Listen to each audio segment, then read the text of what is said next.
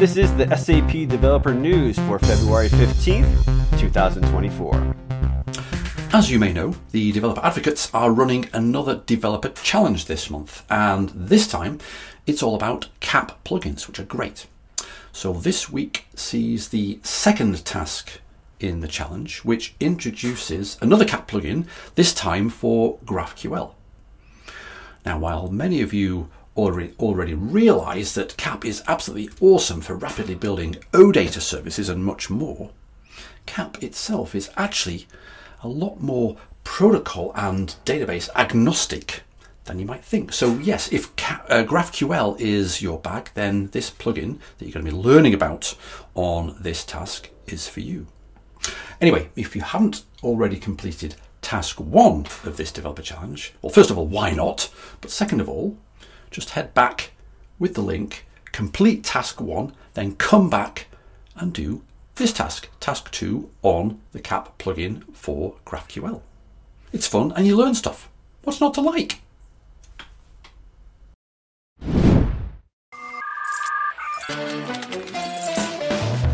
Did you know that the HANA CLI has a command to list information about all your HANA Cloud instances?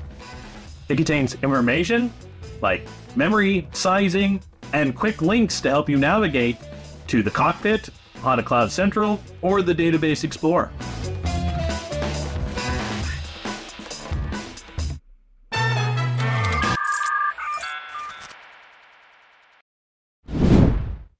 Hey everyone, you probably have heard of Release Navigator for SAP Business Technology Platform. If you want to get consolidated release information across SAP BTP products and services, then bookmark this page. Not just that, you can find blog posts, newsletters, videos, podcasts, and more helpful content. Let me highlight some of the latest features. Firstly, based on your feedback, there is another way to access Release Navigator from SAP Support Portal. Click on Offerings and Programs and select Release Ready. Second, you can find the quarterly maintenance window according to the latest releases for the products featured. Additionally, some improvements in the usability. You can get to the product pages with less clicks now due to a simplified navigation on the home page of the Release Navigator.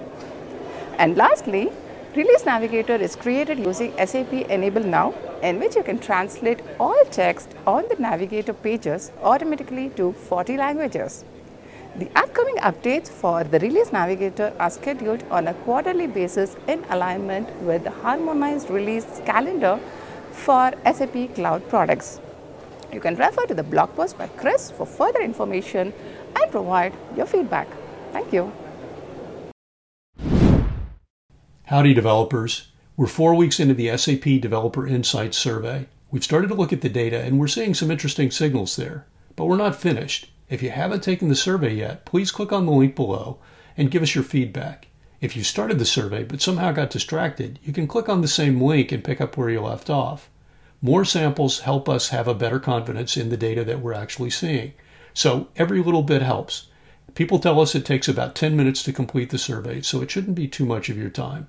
We appreciate your help, and we will be back in about two weeks after the end of the survey on March 1st to give you an external report on what we're seeing. See you then. Dear SAP Builders, today I want to share with you highlights of some of the awesome features and announcements that were released in December 2023 and Jan 2024 in SAP Build Process Automation. First up, we have the Process Editor, which now has a vertical layout and some great usability improvements. Check out this video by Robin Kiwitt, Product Manager of SAP Build Process Automation. We also have some new tutorials on this topic, so make sure to try them out. We have introduced a new governance capability called environments. Environments provide a virtual space where you can deploy and run projects with an ability to create different shared environments. If you are curious to learn how to use this new capability, head over to this help portal page. In December 2023, we added 19 new content packages. These packages are tailored for different lines of businesses such as finance, procurement, IT, sales, and more. To see all the available packages, I recommend you exploring SAP Build in the SAP Accelerator Hub. There is now a new enhanced recorder in Desktop Agent 3 with various options providing more control over the recording process with an user-friendly experience to manage your automation activities. Another exciting addition is the Run Now action for event triggers. This feature enables you to test your end-to-end processes locally with expected payload format without having to connect to multiple systems. And here is some great news for those who love customization.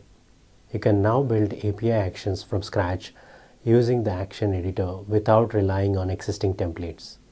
It is super easy to use. Just follow the steps mentioned in this blog post by our product expert Jesse. If you have any feedback on these enhancements, please let us know in the comments of this blog post. Happy automating!